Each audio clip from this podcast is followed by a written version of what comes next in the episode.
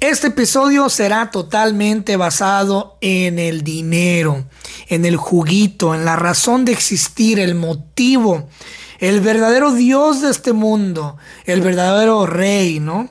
La verdadera causa, el sentido para muchas personas, o como sea que tú lo quieras ver, lo quieras llamar, lo quieras tratar. Lo importante aquí es, si te gusta el dinero, no tiene nada de malo y nunca dejes que la mentalidad mediocre entre a tu espacio y te haga sentir culpable por ser una persona que te gusta el dinero. Obviamente con sus métricas y sus bases y sus limitaciones.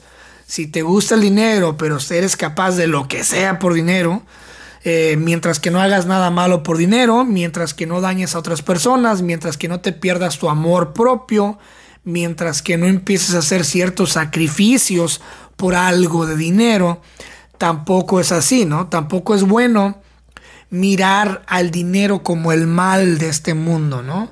Como se nos ha querido vender a, la mayoría de nosotros en países tercermundistas, eh, donde la mayoría de nosotros hemos crecido, ¿no? Obviamente se te pintan las novelas como que el rico malo, el rico mamón, el rico que humilla, y relacionan el dinero con dinero igual a humillación, o sea, empezar a humillar a otra gente, a sentirte más que otras personas. Eh, están pasando muchas cosas ahorita, seguramente ya lo vieron en todos lados, que un banco quebró en Estados Unidos. Vamos a empezar por el tema.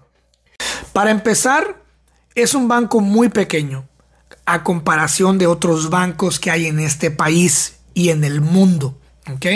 Es un banco pequeñito que está mayormente en California, en el área más rica de California, que es Silicon Valley, que es donde está Facebook, YouTube, Apple, Amazon, LinkedIn, Salesforce, eh, en fin, todas estas empresas, ¿no? Entonces, lo que tiene es un mayor impacto, obviamente, es un banco que está quebrado y que muchas empresas pesadas pues tenían ciertas inversiones ahí.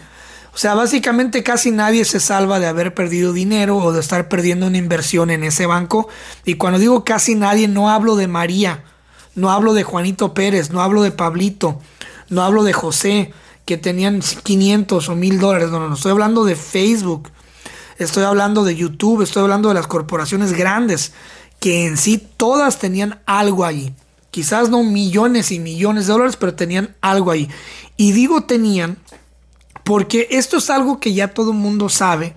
Y si no lo sabes, qué bueno que aquí lo vas a aprender por primera vez, ¿verdad? Pero la mayoría de la gente ya se sabe, antes, hace unos años, en el 2000, en el 1999, en el 2000, yo me acuerdo que esto se veía como un tabú, como una, una fábula de la mitología griega, una fantasía, algo marciano, ¿no? Algo, algo raro. Eh, como, una, como una falacia, ¿no? Como un cuento urbano. Pero la realidad es que los bancos operan con dinero invisible, operan con deuda, ¿ok? Y lo que los mantiene vivo es el dinero real simbólicamente real que tú generas al, al, vender tu tiempo, al vender tu persona, y digo vender porque es la verdad. O sea, es una trata de blancas, es una trata de blancas eh, de común acuerdo entre tú y tu patrón, uh, o tú y tu empleador, tu empresa, o tu, o tu eh, comunidad, o tu, em, tu unión laboral. Pero tú estás vendiendo tu tiempo, tu tiempo de vida, tu existencia, tu persona, tus capacidades, tus talentos eh, y tu materia prima que es tu cuerpo, tu, fuerza física para levantar una caja, para mover esto, para escribir algo en un, Excel. Bueno, tu mente, ¿verdad? Entonces tú estás vendiendo tu tiempo por un interés, por un dinero. Ese es un fino trueque mutuamente entre tú y tu empleador. Entonces tú vas y vendes tu tiempo y recibes un pago, dinero físico, ya sea que sea un depósito electrónicamente, pero es dinero físico que, que viene a raíz de servicios generados por tu empleador. Entonces, ese dinero físico, tú vas y digamos que lo recibes en cash. vas y lo sacas o en un cheque, vas y lo cambias y recibes tus dineros, tus billetes físicos y los tienes en la mano. Entonces tú vas y obviamente pues yo no quiero cargar todo este desmadre de billetes aquí en la bolsa, me lo pueden robar, no lo quiero meter abajo del colchón, no lo quiero meter todo en la caja fuerte porque pues uno nunca sabe, ¿verdad? Me pueden robar en el micro, en la combi, en el taxi se pueden meter a mi casa a robar, en fin, un tío me puede robar, un primo, un hermano, qué sé yo. Entonces voy y meto al banco, pues de unos de los dos mil pesos que me pagaron por quincena, voy y meto al banco 1500, ejemplo. Entonces ahora el banco recibe esos 1500 y recibe esa inyección de dinero real, esa inyección de sangrita nueva, y agarra esos 1500, los mete en el banco, ¿ok? Y pone en tu cuenta 1500 pesos, pero invisibles. O sea, abres el cajón o el cajero y metes el dinero e inmediatamente tu dinero ya no es real, ya pasa a ser invisible. Pasa a ser una cantidad que ya se modificó en tu, en tu tarjeta de débito, de crédito o de ahorros. Entonces al banco agarra ese dinero real, ¿verdad? Lo mueve a su bóveda y de ahí los, los que se encargan de las finanzas de ese banco, de mantenerlo ganando dinero con tu dinero y por ende, entre comillas, te regresan a ti un pequeñísimo interés del 0.00000, puta, aquí me puedo amanecer en puros ceros, 1% de lo que ellos realmente ganan con tu dinero real. Entonces, este dinero lo agarran y lo empiezan a meter ¿dónde? en la bolsa, aunque no lo creas, en criptomonedas, en Bitcoin, en Ethereum, lo empiezan a meter en acciones de Tesla, en acciones de Microsoft, lo empiezan a meter en acciones de su propio banco, obviamente. O sea, si, si tu banco, digamos Santander, Santander, recibe tu nómina de dos mil pesos, ok, tú decides que tu nómina, tu nómina sea, sea depositada, en, depositada en Santander, porque te ofrece la facilidad y la comodidad de que está en tu banco y de que puedes disponer de ese dinero electrónico en tu cuenta eh, y tienes un, cajero cerca de ti, tienes un banco, una asistencia telefónica. Entonces empiezan a hacer todo este circo para enamorarte de que vente aquí, vente aquí y nosotros te vamos a dar un, interés sobre tu dinero. El interés sobre tu dinero se genera cuando tú lo dejas ahí guardado un rato. No quiere decir de que si yo meto dos mil pesos y a los 15 días me los mamo todo y los liquido todo, obviamente no vas a generar interés porque no lo tienes estacionado. Entonces mucha gente se agüita cuando van y abran, abren tarjetas de crédito que dice, te vamos a dar hasta el 5% de interés en, en tus depósitos, en tu dinero, en, y llegan el mes, dos meses y no miran ni, no miran ni madre de ganancia.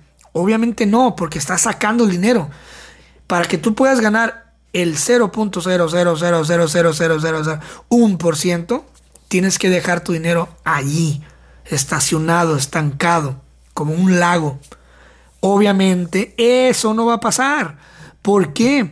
Porque tienes que pagar deudas, tienes que pagar tus recibos de luz, del agua, del gas, la despensa, la canasta básica, la gasolina, el transporte, la escuela, el sugar daddy, la sugar mami, en fin. O sea, hay un desmadre que tienes que pagar y es muy difícil que la gente se quede con un dinerito guardado estacionado por un año. ¿Por qué? Porque ahí viene la tele, ahí viene el teléfono, ahí viene el tiempo aire, ahí viene el internet, ahí viene Netflix, ahí viene el Spotify y ahí vienen todas las pinches mensualidades que pagas por mes. ¿Qué? Lo peor aún, ahí viene la renta, si es que estás rentando, ahí viene el pago del predial. Entonces, el sistema está diseñado para que se alimente del dinero real que tú generas, prostituyendo tu tiempo básicamente, bajo un acuerdo mutuo entre tú y tu patrón.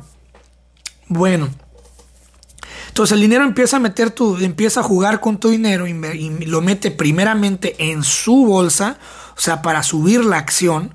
O sea, Santander, si agarra tus dos mil pesos, obviamente, primeramente lo que va a hacer es inyectarse a sí mismo mil pesos tuyos en su bolsa, en sus acciones para que suban de valor y generen esa ganancia invisible para que los meros pesados del banco y los inversionistas agarren de ahí su mochada. Entonces es una máquina de dinero invisible, pero grandísima. Entonces, ¿qué es lo que pasa?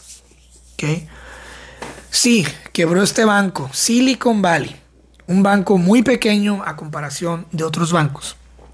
Pero ¿qué fue lo que pasó en especial con este banco y por qué quebró? Este banco empezó a quebrar porque invirtió en, un, en una gran estafa que sucedió en Estados Unidos de una empresa de criptomonedas. Una empresa de criptomonedas que ni siquiera, ojo, ni siquiera era una criptomoneda. Era una empresa que logró engañar a mucha gente en Sur Corea y en China y en otros países donde el Bitcoin no es legal para comprarlo. Entonces estos güeyes llegaron a decir, hey, tú, tú si quieres meterte a las criptomonedas y si quieres comprar Bitcoin, con esta, tú, tú puedes hacerlo con nosotros. Solamente tu dinero real, aquí imitando la misma fórmula de los bancos, tu dinero real inyectalo en este token, en esta moneda que se llama FTX y nosotros te lo cambiamos por Bitcoin. Un Bitcoin imaginario que nunca existió. Entonces, quiebra esta gran empresa de FTX, una gran empresa de lavado de dinero a nivel mundial y llena de gente humilde y, pobre gente que, que, no se supo documentar eh, y que se fue al arranque, a la emoción, al FOMO, el fear of missing out, que quiere decir el miedo de quedarte fuera de.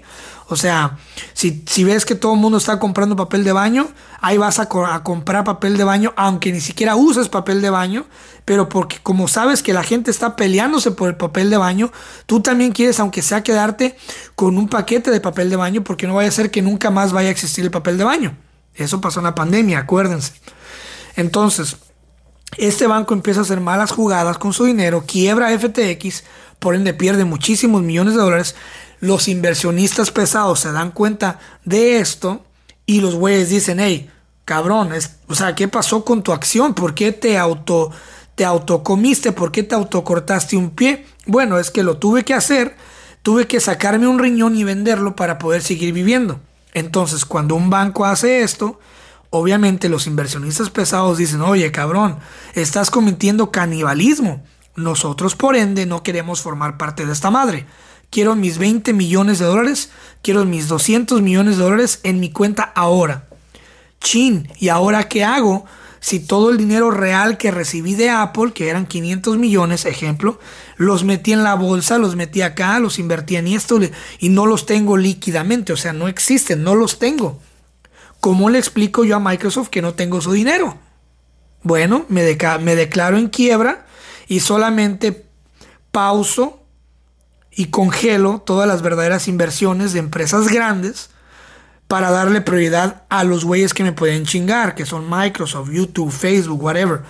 Entonces me voy a dedicar, voy a congelar todo, me declaro en crisis y en quiebra y ahora voy a cobrar mis seguros como banco y voy a liquidar lo que yo creo conveniente. Entonces, ¿quién se pasa a joder en todo este show? Bueno, se pasa a joder María Pérez, Juanito González, Gerardo Martínez, qué sé yo. Gente que tenía menos de dos mil dólares, menos de 10 mil dólares en sus cuentas de banco que ahorita entraron en el FOMO, Fear of Missing Out, y dicen, puta, me metí a TikTok y empecé a ver estos videos que el banco quebró y ahora se está creando la narrativa que todos los bancos van a quebrar. Y ahí tienes a toda la gente corriendo a los bancos, literalmente, corriendo a los bancos a sacar sus mil dólares, sus 500 dólares, sus 5 mil dólares, sus 10 mil dólares, sus 100 mil dólares. Yo lo entiendo. La gente entra en pánico y como es todo lo que tienen en su vida, es todo lo que tengo, es todo lo que tengo. Y solamente lo tengo allí porque confío en mi banco, pues puta, déjame ir a hacer fila, cabrón, porque quiero sacar aunque sea 3 mil dólares para pues, sacar la quincena. Entonces, ahorita hay gente haciendo filas interminables en Estados Unidos, en estos bancos, por el puro pánico y el puro miedo de que se van a quedar sin dinero. Entonces, moraleja de este primer, de este primer tema que estoy tocando. La primera de ellas es, otra vez, acuérdate, Vivimos en un mundo de narrativas, ¿ok? Nunca te van a decir que está sucediendo algo si no hay un beneficio de trasfondo. Nunca te van a dar a probar una gelatina si del otro lado atrás en la espalda hay un cuchillo esperándote. Nunca te van a poner un pedazo de queso si no es que hay una trampa que está a punto de caer en cuanto tú levantes ese pedazo de queso. Lo mismo pasa con todos los gobiernos del mundo, con todos los noticieros. Hay una razón muy importante por la cual se empezó a generar esto y eso ya mucha gente lo sabe desde hace mucho tiempo. Es el efecto cisne negro, donde empezó como una conspiración de que un día de repente, en un viernes por la noche, en un fin de semana por la noche, los bancos iban a decir, no tenemos tu dinero. La gente iba a entrar en pánico, iban a empezar a quemar bancos y los bancos iban a declarar en, quiebra, obviamente para deslindarse de responsabilidades, ¿ok? Y los banqueros van a dejar de ser eh, diferentes, van a dejar de ser eh, Santander, HSBC, Bancomer, Banorte, Bancoppel, Banco Azteca, van a dejar todos, van a ser de ser individualistas y se van a reunir tras bambalinas a hacer un banco central, un banco general donde ya no exista la competencia entre ellos y donde solamente exista el control general de la población. Y obviamente el margen de ganancia va a ser mucho más grande y mucho menos inversión, porque ¿qué es lo que hacen ahorita los bancos? Que agarran al deportista, agarran al podcastero, agarran al influencer para vender comerciales, para vender cosas, eh, obviamente en busca de la competencia y de ganarle al rival. Entonces todas esas millonadas que se van a, que se iban en publicidad para competir entre, entre bancos, van a dejar de existir y el ahorro va a ser más grande porque ahora vas a ir al Banco Central de México. Ya no vas a ir a Banco, eh, Banco Azteca y todos esos bancos van a dejar de ser lo que son y van a convertirse en el Banco Central de México. Y van a convertirse en el Banco Central de Estados Unidos. Y cada país va a tener su Banco Central controlado totalmente por su Reserva Federal Interna y obviamente el gobierno teniendo acceso directo a todo el dinero ahora sí, sin justificación alguna, para utilizarlo en la siguiente guerra y en lo que quiera. Entonces, la economía mundial está quebrando, pues todo depende cómo lo mires y todo depende qué tan ignorante se hace el tema. Porque si es la primera vez que estás escuchando esto en este podcast, güey, o que lo viste en un TikTok, pues sí, obviamente vas a entrar en pánico, vas a decir, ¿qué está pasando? ¿Cómo es posible? ¿Y el dinero? ¿Y ahora qué voy a hacer? ¿Y cómo le voy a hacer si un día me levanto y no hay dinero? Bueno, muy fácil. ¿Qué? Muy fácil, muy fácil. Muy fácil es no dejar todos tus huevos en la misma canasta. ¿Ok? La gente que sabe, y hay muchísima información gratis en internet, videos en YouTube de güeyes que ya están retirados, que ya no ocupan venderte un curso, que te dicen, invierte en acciones a largo plazo, ¿ok? Invierte en monedas a largo plazo, que no te voy a decir nombres aquí porque no soy un experto financiero y lo último que quiero es que vayas a meter tus únicos mil pesos y después me vengas a, a, pues a culpar. Déjate tú demandar porque no, pues, no me puedes demandar, pero que me, que me vengas a mí a culpar de que, pinche Cristian, perdí mis ahorros por tu culpa porque me dijiste que, que invirtiera en, en guacamole.com, ¿no? Entonces, no, no es así. Cada quien tiene que invertir y se me ha preguntado mucho últimamente, eh, Cristian, eh, ¿en qué debería invertir? Lo único a lo que yo me limito a decirle a la gente que me pregunta es, si quieres invertir, siéntate a hablar contigo mismo y e investiga qué es lo que más te gusta. Si te gustan las finanzas, si te gusta invertir en compañías nuevas, en proyectos nuevos, si te gusta invertir en la bolsa, si te gusta invertir en criptomonedas, si te gusta invertir en cannabis, si te gusta invertir en alcohol, si te gusta invertir en el, en el sector salud. O sea, hay muchas formas en las que puedes invertir. Lo único que sí te digo y les digo a todos los que me preguntan es, no esperes, güey que con mil pesitos te vayas a convertir en multimillonario en estos tiempos. ¿Por qué? Porque eso pasaba en 1970, 80 y 90, antes de que existiera realmente el Internet. Y cuando había menos, menos personas metidas en el negocio. O sea, cuando tú miras algo en TikTok, de que hay este, La gente está invirtiendo en criptomonedas. Cuando tú, cuando tú escuchas eso en TikTok es porque es absolutamente demasiado tarde, güey. Demasiado tarde. Ya cuando lo miras en las noticias ya la cagaste. Ya es tarde. Entonces, ¿dónde está esta información? La información está en el Internet.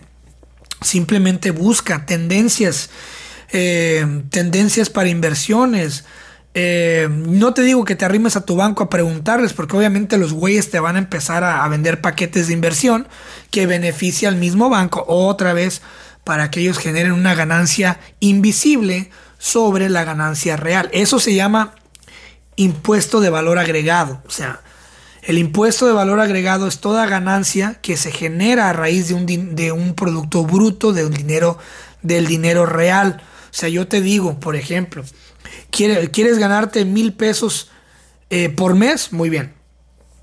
Y invierte en mi podcast 100 eh, pesos diarios por un mes.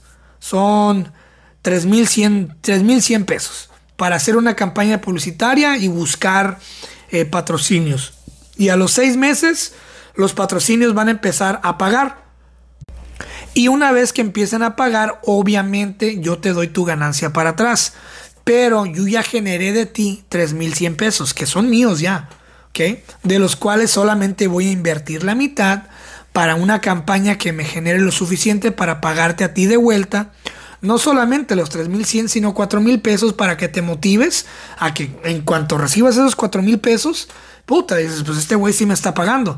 Ay, güey, este, mira, ahí te van otros 2.000.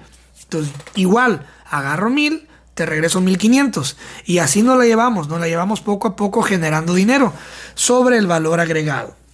Entonces, no entren en pánico, no quiere decir que van a, van a dejar de existir este, el dinero físico, por, por, por así decirlo. O sea, no se puede de repente apagar el switch, prenderlo. Órale, cabrones, ahora ya todos tienen que comprar esta moneda digital. Eh, la moneda azteca, por ejemplo, digamos que México quiere hacer su peso digital. Eh, la moneda azteca, ¿no? El peso azteca, algo así, no sé, un ejemplo. O el, el USDC, como que ya hizo, el que ya hizo Estados Unidos, el, el USDC, que es el dólar digital, que literalmente vale un dólar. O sea, ya no tienes que traer billetes, sino que ya puedes pagar con Apple Pay, Google Pay, todas esas mamadas directamente de tu cartera electrónica o sea, es básicamente es como comprar criptomonedas, ¿no? Pero en lugar de que suba de valor, pues no va a subir de valor. O sea, el dólar sigue siendo un dólar. Un dólar es un dólar. Donde sube de valor es obviamente en países como México, la India, en otros países donde, donde se usa el dólar y donde te pueda dar una, una buena bonificación otra vez sobre el valor agregado. Por ejemplo, un dólar en México ahorita vale 17 pesos, un ejemplo. Entonces, eso ya es valor agregado, porque yo voy a México con un dólar y ahora tengo 17 pesos. Entonces ya puedo comprar un poco más de cosas porque es valor agregado sobre el producto, el producto bruto que es un dólar. Entonces, la única forma de que colapse la economía mundial es que eh, de repente un día eh, ocurra un holocausto gigantesco, un meteoro nos choque a todos y, y toda la sociedad desaparezca, ¿no? Y la otra también es que la otra más menos eh, apocalíptica es eh, que el dólar deje de existir. Y eso nunca va a pasar ahorita. ¿Por qué la economía de Estados Unidos, entre comillas, según la narrativa, está mal? Cosa que es totalmente falso. Ahorita te voy a decir por qué.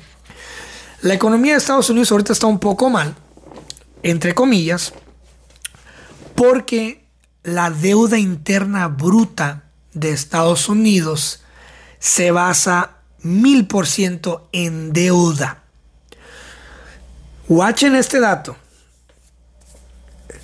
Las familias americanas, la gente americana de Estados Unidos en este momento, que cerró el 2022, que apenas es pinche marzo. El, 2000, el 2022 se cerró con una deuda la gente, la gente, la población, los seres humanos de, Estados Unidos, no el gobierno, la gente, ¿ok? Todos los gringos de este país y no gringos, todos los que vivimos físicamente en este país, cerraron el año con una deuda de 930 mil millones de dólares. Ni intentes traducirlo en peso porque te va a dar un derrame cerebral, vas a empezar a sangrar sangre por la nariz y las orejas y las cejas, güey. 930 mil millones de dólares es lo que debe la gente en conjunto solamente en créditos, que el carro, que las tarjetas de crédito, que los préstamos hipotecarios, que los préstamos personales. Puta madre, que, o sea, las tarjetas de, de crédito. ¿Y cómo fue que empezaron las tarjetas de crédito? En los años 50, 60, las, los, el Banco Central de Estados Unidos, la Reserva, empezó a generar un proyecto que era que generaron esas tarjetas de plástico, Con 100 dólares y las mandaron a todas las casas de Estados Unidos, a todas las casas de, clase baja y clase media. ¿eh? Todas las casas de Estados Unidos de repente un día amanecieron con un sobre, Y adentro de ese sobre por primera vez venía una tarjeta de plástico que venía con una, con una carta explicatoria donde primeramente iniciaban con un congratulations, felicidades. Tienes en tus manos la primera tarjeta de crédito en la historia de este país. Se te ha otorgado esta confianza. Se te ha otorgado este dinero para que lo utilices de la mejor manera, para que provees para tu familia y para que generes el crédito. Cuando tú generes el crédito, tu puntaje subirá. Utiliza estos 100 dólares y págalos en un corto lapso de tiempo y eventualmente estaremos subiendo tu línea de crédito a un, a un límite ilimitado. Las limitaciones son infinitas, no existen. El límite es el cielo. ¿Y qué fue lo que hizo la gente en putiza? Puta madre, dinero gratis. Empezaron a utilizar esas tarjetas para comprar desde gasolina, bienes, eh, despensa, una tele más grande, viajar, sobre todo viajar. Entonces todos, la mayoría al principio sí pudieron pagar de, de, vuelta. Obviamente la clase alta, clase media, empezaron a pagar de vuelta en chinga ese dinero y empezaron a conocer las fallas en el sistema y empezaron a, utilizar todo eso, el crédito a su favor y básicamente hubo gente que vivió toda su vida viviendo a base de, de esa deuda sin tener que usar todo su dinero real, sino solamente repagando con el mínimo esas deudas. Y así vivían su vida de lujos. Eh, pidieron préstamos cuando se podía. Y hubo muchísima gente que ya no pudo pagar y quedó en la lista negra del crédito, ¿no? Entonces empieza, empezó a crear esta lista negra de crédito. Obviamente acuérdense de una cosa. Si yo vengo y creo el virus, es porque ya tengo la cura. Lo mismo pasa. Si yo mando tarjetas de débito y de crédito con dinero a todos los hogares de Estados Unidos, es porque yo sé que un gran porcentaje de esas personas no van a poder pagar. Por ende, ya tengo yo aquí en mi mano una lista negra donde voy a poner a toda la gente que no paga y voy a vender estos datos, voy a vender estos datos a empresas que se dediquen a prestarles dinero para sacarlos de mi deuda. Y a esas empresas que yo les venda esta información de toda esa pinche gente mala paga, ellos me van a tener que dar una comisión por el préstamo personal que, que María Pérez sacó para pagar la tarjeta de crédito. Ejemplo, María Pérez me debe 8 mil dólares. De repente, como ya está en la lista negra, ya vendí su información, la empiezan a contactar empresas que le prestan dinero para que liquide esa deuda y no acumule más interés. Más interés. Pero ¿qué crees? No le podemos prestar a María solamente 8 mil, sino te puedo prestar 20. Eh, pero eso resolvería todos sus problemas. Ahora solamente, no solamente podrás pagar tu tarjeta de crédito, eh, lo que debes del carro, lo que debes de esto, lo que puedes consolidar todas tus deudas en una sola deuda, en un préstamo personal de 20 mil dólares. con un pago de 1500 al mes. En lugar de que estés pagando 3000 con todo intereses de todo lo que pagabas, ahora ¿qué crees? Ahora solamente puedes pagar 1500 al mes por 120 meses.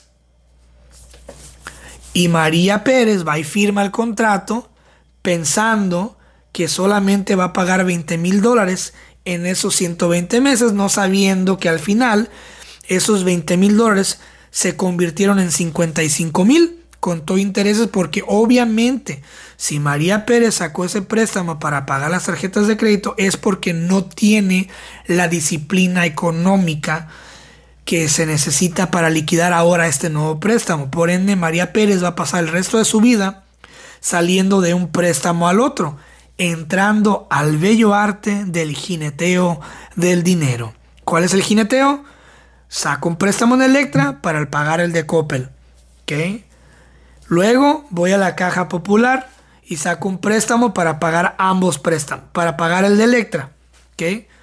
Le bajo a la mitad del préstamo de la, caja popular, ahora voy y saco un préstamo en Santander para pagar el de la caja popular. Ah, y así vas. Y luego regresas otra vez a Coppel a sacar un préstamo para pagar el de Santander. Y así vas. Es una pinche cadena interminable muy triste, güey. Entonces, eso es lo que se está haciendo creer con esta narrativa y ahorita toda la gente, mucha gente está levantando el teléfono y en lugar de que a ellos los busquen esas empresas, ellos están buscando las empresas. Oye, mi banco no tiene dinero me tienen congelados mis 20 mil dólares y los ocupo, pero ya, güey, préstame 20 y en cuanto me descongelen mi dinero yo te los pago. Y así están ahorita. Entonces, si la economía mundial quiebra, y esto es un efecto dominó y de repente un día todos los bancos dicen no tenemos tu dinero. Hay muchas leyes en las cuales te puedes amparar. Hay muchas instituciones. FDIC es la institución de Estados Unidos. Te dejo eso de tarea para que investigues lo que significan esas siglas. Que esos güeyes te respaldan hasta un millón de dólares, creo, o dos millones de dólares, dependiendo. Y en México existe el IPAP, IPAB. Te dejo de tarea también que investigues esas siglas, IPAB. De repente digamos que tú tienes 100 mil pesos en Banco Azteca. Y Banco Azteca te manda una carta diciendo que cayó en quiebra y que no tienen tu dinero. ¿Ok?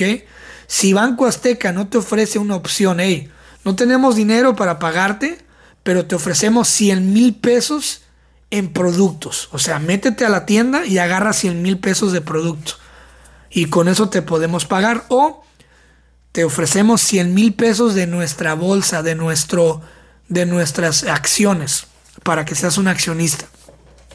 Si estos güeyes no te pueden ofrecer esas opciones o ninguna opción, tú puedes llevar, abrir un caso y llevarlos con el IPAB para que el IPAB luche y pelee por ti y hagan que a huevo te den ese dinero. ¿Ok? Este, obviamente cuesta dinero, cuesta mucho dinero y tiempo. Pero oye, cabrón, ¿qué prefieres? ¿Perder 100 mil pesos o intentar recuperarlos gastando 40 mil con todo y abogado, no? Entonces, no se dejen confundir.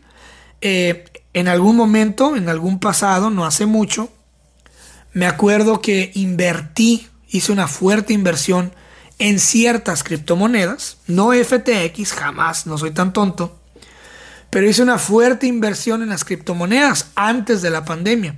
Me fue muy bien, la verdad, me fue muy bien. Pero Cristian, ¿por qué no fuiste corriendo, güey, a sacar el dinero cuando estaba ahí? Como cualquier otro lo hubiera hecho. ¿Por qué no fuiste corriendo como puerco gordo, cabrón, a sacar el juguito? Bueno, no lo hice porque conozco la tasa de impuestos. Si yo hubiera ido a sacar ese dinero, hubiera pagado muchísimo impuesto desde entonces. Entonces, ¿qué fue lo que pasó? El dinero, la ganancia, nunca la toqué. Cayó por los suelos con la pinche pandemia. El mundo se cerró. Todos pasamos por ahí. Y obviamente esas inversiones cayeron. No desaparecieron. Simplemente cayeron de valor a niveles atrosféricos. Ahora pregúntame. Fui y me corté las venas, fui y me pegué un balazo, fui y brinqué de un edificio. No, al contrario, me relajé y empecé a comprar más.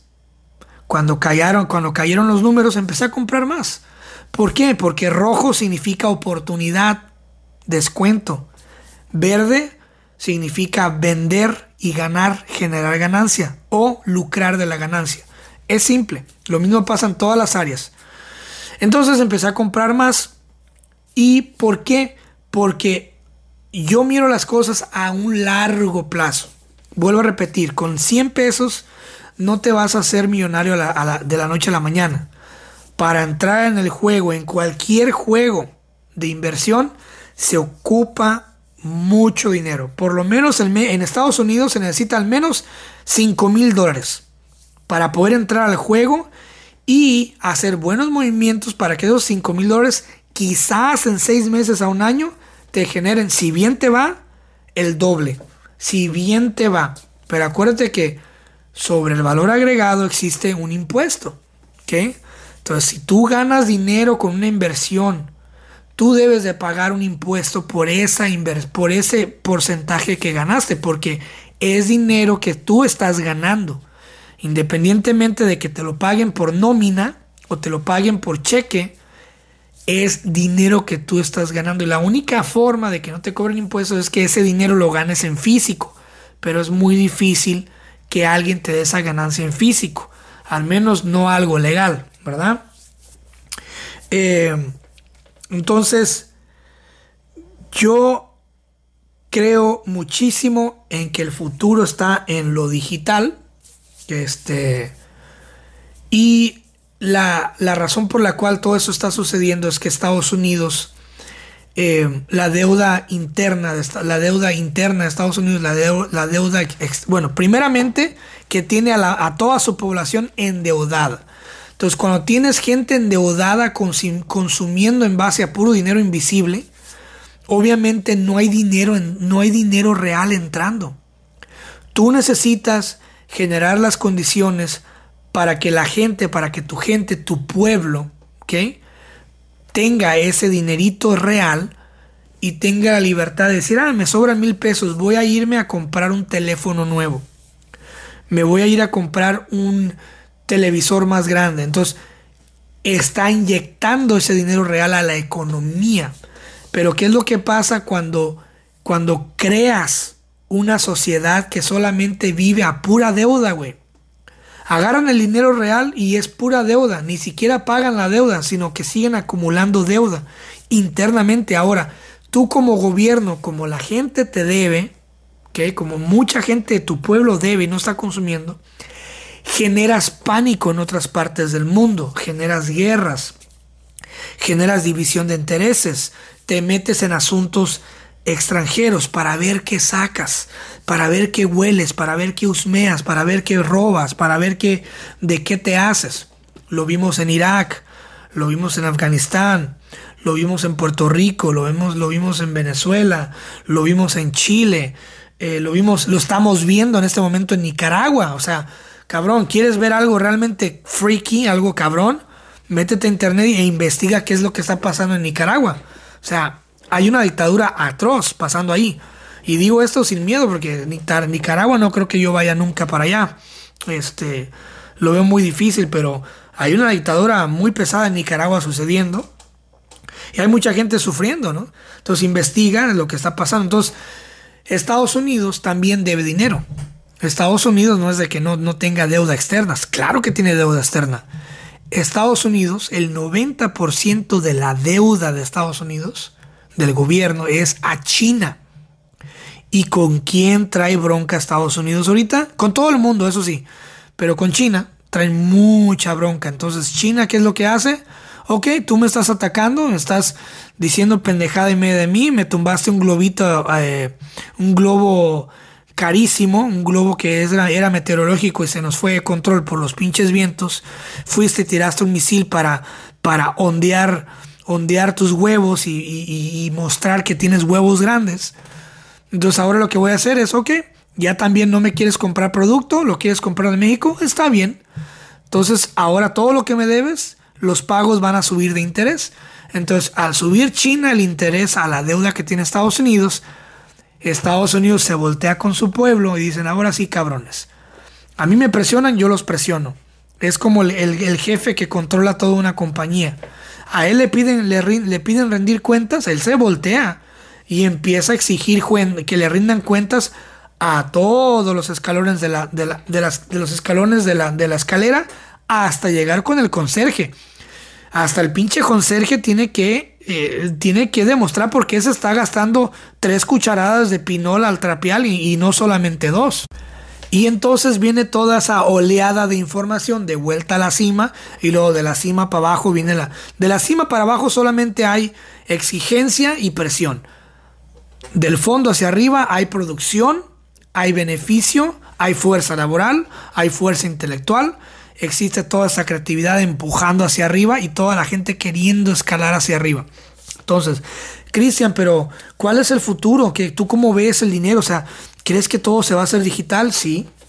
¿Crees que México y todos los países de Latinoamérica van a tener una, moneda digital? Sí. ¿Y eventualmente crees que les va a funcionar? No. ¿Y, ¿Y, qué crees que pase después cuando no les funcione? Se van a unir a hacer una sola moneda americana así como lo intentó, como lo hizo Europa con el euro, así como lo hizo todo lo que es Arabia Saudita con su propia moneda, todo lo, como lo hace la India con su propia moneda, China, Rusia, todos los continentes van a tener su propia moneda.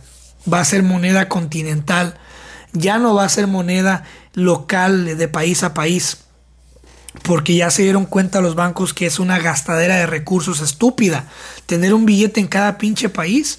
O sea, ¿cómo es posible que de Uruguay, Argentina, a Chile, a Bolivia, a Paraguay, a Brasil, o sea, que si yo quiero emprender un camino desde Uruguay o desde, desde la Argentina o Uruguay, desde el rincón del continente americano, tengo que pasar por un chingo de denominaciones diferentes para poder llegar a Estados Unidos. En un caso, ¿no? Entonces, ¿por qué no poder utilizar una sola moneda que nos beneficiemos todos? Pongamos un caso hipotético. Imagínate que todo el continente, todo el continente, desde Alaska hasta Uruguay y Argentina, se dolarice y se haga el dólar no gringo, que se haga el dólar americano. Imagínense esa vaina. Sí, claro, a lo mejor suben los precios, cambian todo y se empiezan a, desbaratar ciertas economías. Sí, pero imagínate que todos nos manejemos por la misma moneda. La misma moneda. Que, el dólar que utilizas aquí en California o en San Francisco para comprarte un Starbucks sea el mismo dólar que utilizas para comprarte un churrasco en Argentina. Yo creo que más, tuviera más beneficios y nos dejaríamos de tantas estupideces y de tantos dictadores y dictaduras y tantos gobiernos fallidos y economías tristes como la de Argentina, que la gente de Argentina les mando un fuerte abrazo, los quiero muchísimo y no se merecen lo que están pasando. Pero solamente están ustedes en liberarse de esa vaina. Lo mismo pasa eh, en países de, de Latinoamérica que siguen hablando en millones o sea, un café te vale 100 millones de pesos. O sea, ¿por qué siguen usando esa denominación? En lugar de decir que vale 100 pesos, vale 100 millones de pesos.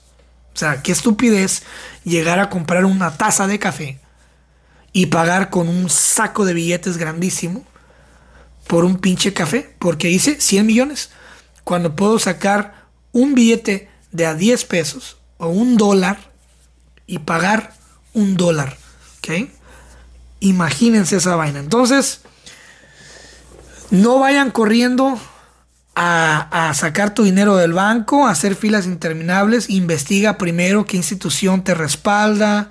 Si tienes tu dinero en la cuenta de débito, no vayas a sacarlo en físico. Mejor muévelo a otro lugar. Eh, muévelo a, una inversión, muévelo a otro lugar donde lo puedas sacar, envíalo como, no sé, eh, Busca la forma, pero no vayas a hacer filas. Esa madre es triste. De hecho, es lo que quieren. El gobierno quiere que entres en pánico y que vayas a hacer filas interminables. Para que ahora sí ellos digan, ok, ya no tenemos dinero para, para darles a la gente el dinero que están sacando. Declaramos emergencia nacional y desde, desde este momento el dólar físico deja, deja de existir. Y desde este momento descarga esta aplicación tus fondos van a estar ahí, pero como esta nueva moneda, moneda electrónica a la cual ahora tenemos un acceso total. para que a la hora que empieces a decir una estupidez que no nos guste, congelamos tus cuentas. ¿Y a dónde chingados lo mueves? Entonces, cuando tú entras en pánico y haces esas mamadas ir a hacer filas interminables, estás dándole eh, de comer al fuego. Estás siendo parte del problema. Pero si tú guardas la calma, ¿ok? Guardas la calma y dices, chingada madre, tengo mil dólares en el banco ahorrados y no hay dinero para sacarlos en físico. ¿Cómo le hago yo para truquear el sistema? Bueno, voy a descargar esta, esta aplicación y voy a comprar esos mil dólares en Bitcoin. ¿Ok? Te acuestas a dormir y a lo mejor subió un 0.1%. Y ahora en lugar de mil tienes 1100. Bueno, hay muchísimos cajeros que son solamente especializados en Bitcoin, donde puedes ir y cambiar tu Bitcoin por dinero real y sacar tus dólares, tus pesos, tus yanes, tu dólar canadiense, donde, de donde sea que me estés escuchando. Entonces, ¿por qué necesariamente tienes que estarle mamando la chiche al banco? Investiga, hay muchísimas formas de usar tu dinero y de recibir tu dinero sin tener que tenerlo en esas instituciones centralizadas. Yo, por ejemplo, no tengo nada de dinero en ninguna institución centralizada, ni siquiera mi nómina, güey. Mi nómina la tengo en un lugar descentralizado donde nadie me puede quitar mi dinero. Donde nadie me puede decir, Cristian, eh, no tenemos dinero para darte. Lo tengo en, en un lugar donde si yo quiero ahorita mismo, yo pago con Bitcoin desde mi tarjeta o lo saco en físico. O lo cambio y lo intercambio y lo muevo y lo genero y donde genera una pequeña ganancia diaria eh, lo suficientemente baja como para que no tener que justificarlo a Hacienda, pero lo suficientemente buena como para llenar el tanque de mi gasolina, comprar eh, despensas sin tener que usar mi dinero. Y entonces ahora yo utilizo el sistema de valor agregado, de impuesto agregado, eh, a mi favor, milimétricamente sin la visión y la avaricia de ahorita con 100 dólares me voy a hacer multimillonario, jajajaja. Bueno, hablando de multimillonarios, y mi último punto de este episodio del dinero, que el dinero no es nada malo, lo malo es el hábito que uno le da y, la interpretación que uno le da y el odio. La razón por la cual seguramente es que no tienes dinero es porque no, no, no valoras el dinero como debe de ser. Dale amor al universo, dale amor al dinero, ama el dinero, coqueteale al dinero. Y esas no son pendejadas de que la, la ley de atracción es su chingada madre del Yanni, que mueve así, la plantita aquí, la luz neón acá y los inciensos. No, no tiene nada que ver con eso. Tiene que ver desde tu, inter, desde tu interior, tu conciencia. Si tú miras el dinero como algo malo, te va a hacer daño cada vez, que lo recibas te va a hacer daño. Así son las leyes del universo. Si tú lo miras como algo bueno, ah, qué chingón, me encanta el pinche dinero y te da gusto que otra gente gane dinero, créeme que eventualmente te va a ir bien porque le estás coqueteando. Hey, ven a mí, ven a mí, mira, yo te ofrezco que vengas a mí y vas a ver. Y el dinero busca, es como el agua, busca el canal más grande para fluir. También en Estados Unidos, hace poco, un cabrón se ganó 2.1 billones de dólares en la Lotería Nacional. ¿Ok? Un tal Edwin en California. ¿Ok? Este güey eh, duró un tiempo en ir a cobrar ese dinero, obviamente, pues me imagino que se buscó asesorar. Y hasta ese momento todo el mundo lo respetaba este güey, al menos yo lo respetaba. Ah, qué chingón, mira, se está tardando en, cobrar el, billete. Seguramente se está eh, asesorando, seguramente ya contrató una, empresa de inversiones, seguramente está viendo qué onda, seguramente es un güey muy inteligente, seguramente, y todas esas mamadas que uno piensa, ¿no? Bueno, resulta que este güey va y cobra el dinero, obviamente California te exige que des tu nombre y apellido, pero no, no te obliga a que des la cara, pero sí que tu nombre y apellido.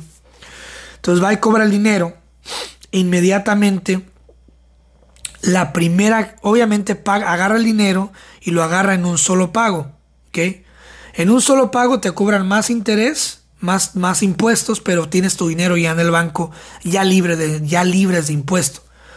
y le dieron la opción de recibirlo mensualmente. Obviamente, si lo recibes mensualmente de por vida, eh, generas menos impuesto, ¿no? Y tienes una, tienes una riqueza generacional porque si tú mueres, tú le dejas esa herencia a tu hijo mayor y así sucesivamente, ¿ok? Entonces mucha gente dice, no, pues yo haría eso. Bueno, lo que hizo este güey fue, no, dame todo un pago, dame todo el pago ahorita. Bueno, de 2.1 millones de dólares, California le cobró el 13% de aquí, el 10% de acá. El chiste es que se quedó con solamente un billón de dólares, que obviamente es un puta madral de dinero, yo lo entiendo, es mucho dinero, ya libre de impuestos. Entonces, yo te pregunto a ti que me estás escuchando, si tú tuvieras un billón de dólares, ¿qué es lo primero que comprarías? Seguramente mucha gente dice, no, pues yo pago mis deudas. No, que yo me compro la casa de mis sueños. No, que yo me compro el carro de mis sueños. No, que yo me viajo por el mundo. No, que yo dejo la chingada México y me voy a otro lado. No, que yo dejo mi país y me voy a otro lado. No, que yo hago... Ok, está bien. No hay respuesta incorrecta, la verdad no hay respuesta incorrecta porque si el destino y Dios te dan esa oportunidad, pues qué chido, güey. La verdad, por algo pasó. Y solamente Edwin sabe cuánto dinero invirtió jugando loterías lotería por tantos años para llegar a ese, a ese premio mayor, ¿verdad? Lo primero que hace este güey es irse a comprar una mansión, una mansión de 25 punto y tantos millones de dólares en la zona más exclusiva de Los Ángeles, donde va a ser vecino de muchas celebridades, entre ellas Ariana Grande. Yo me pregunto esto, y la neta cuando yo, mira, yo no me gusta la envidia, la envidia es mala, yo he sufrido de envidia, me han envidiado y me caga que me envidien, familia y, a nivel personal, y es algo que me emputa la envidia. Y claramente no estamos diseñados para sentir envidia porque genera mucho daño a nivel emocional y físico y mental. Pero me dio un chingo de coraje, güey, ver que este güey cometiera tan grandísima estupidez. Y yo lo entiendo, es dinero que llegó fácil, pero yo te pregunto, ¿no se supone que si tú te ganas ese dinero, quieres pasar desapercibido? ¿No se supone que no quieres que nadie se dé cuenta? ¿Sabes la cantidad de criminales que seguramente lo están buscando para secuestrarle un familiar, para hacerle algo? ¿No se supone que quieres mantener un perfil bajo o decente? Primeramente irte del pinche estado, o sea, y vete de aquí. Vete a un lugar, o sea, donde nadie te conozca. Cámbiate de nombre, güey. Eh, abre cuentas de banco diferentes, invierte tu dinero, no sé, en, tasas de inversión con interés alto, eh, genera, empieza a echar en marcha, en marcha tu dinero y cómprate una casa que, que puedas pagar un predial cómodo, una casa bonita, un rancho o algo, ¿no? Donde puedas contratar seguridad y meterle un chingo de seguridad de güeyes armados. Porque ahora vales un billón de dólares. Ahora tienes un valor antes no valías ni mierda, ahorita vales mucho. ¿Qué es lo que hace este güey? Se compra la puta casa más cara de Los Ángeles, en la zona más exclusiva de Los Ángeles, en, la, en, en, el pinche cerro más visible de Los Ángeles, ¿ok? Y básicamente se pone en el ojo del huracán de toda la pinche gente que lo está buscando, ya sea por curiosidad o por chingarlo. Entonces ahí es cuando yo me pregunto, ¿realmente es bueno ganar tanto dinero? O sea, ¿será un beneficio o esa madre será un castigo o una prueba divina? A ver cómo actúas. ¿Y por qué todas las personas que se ganan la lotería terminan mal? ¿Se entiendes? ¿Qué hay detrás de ese dinero? ¿Qué karma existe detrás de ese dinero que toda la gente que se gana la lotería parece acabar mal? ¿No se han puesto a pensar en eso? Cabrones que ganaron muchísimos millones de dólares y ahorita son vagabundos en Skid Row en Los Ángeles, güey. ¿Por qué? Porque ganaron dinero fácil y se empezaron a rodear, en lugar de tiburones que los ayuden a ganar más dinero, se, se rodearon de pirañas, güey. De vampiros. eh, chupando el dinero, la sangre de amistades falsas, de drogas, de locura, de excesos. Entonces, ¿sabes lo que cuesta mantener una casa de ese tamaño, güey? O sea, el predial, los servicios, mantenerla viva con todos esos jacuzzis y, y, pinches este, albercas y la servidumbre, o sea, los, los, la seguridad que debes de contratar, los pinches mercenarios para que, para que te cuiden.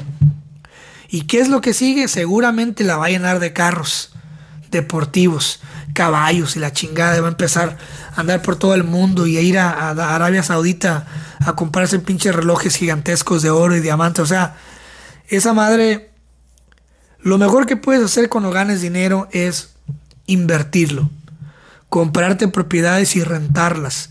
Generar máquinas, pequeñas máquinas de dinero para que logres dejar dinero a tus generaciones ya que te dan, ya que el destino te dio esa oportunidad, empieza a generar una, a generar una, una riqueza generacional. No nomás digas, ah, me voy a mamar todo. De todas maneras, me voy a morir. Sí, es cierto, te vas a morir, pero, güey, aunque te mueras, no te vas a alcanzar a tragar todo. ¿Entiendes? Entonces, sí se me hizo bien curioso, eh, se me, me, dio coraje, la neta, porque hay gente que te aseguro que necesita más ese dinero que, que, bueno, no pone que no lo necesite más. También quién sabe cómo estaba la situación de Edwin, ¿no? Pero, cabrón, yo creo que hay gente que tiene muchos planes y que está preparada para que llegue esa bendición y no llega y no llega, ¿no? Y, y qué tan, qué tan meritorio sea que esta persona se lo ganó, o sea, qué, qué tanto realmente se lo merece, qué tan buena persona será, ¿no? Pero pues bueno, no, no, no sabemos. Lo único en lo que lo podemos juzgar a este güey es, es en la inversión, en lo que empieza a comprar. Y, y para que tu primera compra sea una casa de 25 millones de dólares, de tres pisos y solamente seis putos cuartos en un cerro, en una ciudad horrenda que es Los Ángeles, llena de contaminación y de tráfico. Y hey, yo sé que hay gente que me escucha de Los Ángeles. Pero tampoco no hay que ser hipócritas, hay que ser honestos y la ciudad está mal, así como yo digo que San Francisco está mal. Entonces, no sé. Eh, están pasando muchos cambios, el dinero se va a digitalizar y al final de cuentas solamente tú sabes dónde metes tu dinero. Pero sí, o sea, si quieres subirte a esta ola de, futuros millonarios, pues no lo vas a hacer ahorrando dinero, porque el banco nunca te va a pagar un interés bueno a menos de que no toques tu, dinero en 3.000 años. Eh, lo que puedes hacer es buscar empresas nuevas que estén empezando eh, y que estén buscando una inversión. El que, por ejemplo, yo tengo empresas de cannabis y México todavía, todavía no lo legaliza, pero cuando lo legalice, todo esto va a reventar y vas a ganar muchísimo dinero. Si me das 10 mil pesos, yo te vendo 10 mil acciones. Entonces, ¿qué es lo que va a pasar? si se legaliza, ejemplo, el cannabis en, México, y de repente esas acciones de valer un peso ahora valen 20 mil pesos. Haz la matemática, 20 mil por 10 mil. Entonces así es como se, genera dinero, ¿no? Entonces, pues nomás no se dejen, no se dejen este, llenar de pánico. No les vaya a pasar lo mismo que nos pasó con el papel de baño en la pandemia con las máscaras y los ventiladores en las, y las, las, máscaras y, los, ventiladores en los hospitales. No, nos vaya a pasar con eh, que la gente iba a vaciar las pinches tiendas. O sea, eh, y si tú eres una persona que tiene ese pánico, necesitas investigar bien cómo funciona el dinero, cómo funcionan los bancos, cómo funcionan las tasas de ahorro, cómo funcionan las pensiones, porque te aseguro que ahorita la mayoría de nosotros, que mi audiencia oscila de los 18 a los 34, ya lo he dicho antes, te aseguro que solamente el 1% de toda esa gente conoce cómo es que funciona su pensión. Y toda la gente que no conoce cómo funciona tu, su pensión, ahí está metiéndole dinero, metiéndole dinero, confiado de que la pinche institución que tiene tu dinero guardado va a hacer lo mejor posible para que cuando llegues a los 65 tengas tu dinerito ahí. Y no te vaya a pasar como el pobre cabrón en Salt Lake, en Utah, en Salt Lake City, que llegó a los 65 años sabiendo que no tiene forma de sobrevivir, se metió a un banco a hacer un asalto, pidió que le dieran un dólar, que llamaran a la policía y se fue a la cárcel por el resto de su vejez con un chingo de cargos. Pero ¿por qué lo hizo? Porque no había otra opción. Mejor prefiero meterme a saltar un banco con un cuchillo de mentira, decirles dame un dólar, esto es un asalto y llama a la policía, que me arreste la policía, que me procese por lo que me quedan de, de vida, para que por lo menos pueda comerme una hamburguesa y un plato de sopa caliente en la cárcel y no en la calle, porque nunca supe ahorrar y porque nunca supe cómo funcionaban mis ahorros. Si te gustó esta plática del podcast, seguramente te gustará mi otro proyecto que se llama Pláticas Proféticas. Es un podcast que hago en colaboración de un gran amigo que se llama Francisco Andaluz. Es un ex militar y en este podcast tratamos temas de todo tipo sin miedo a la censura, con la única finalidad de que la pases bien, de que te diviertas, te rías, aprendas y también reflexiones con nosotros. Te invito a que nos escuches y nos busques como Pláticas Proféticas en todas las plataformas. Ahí nos vemos, te mando un abrazo, cuídate.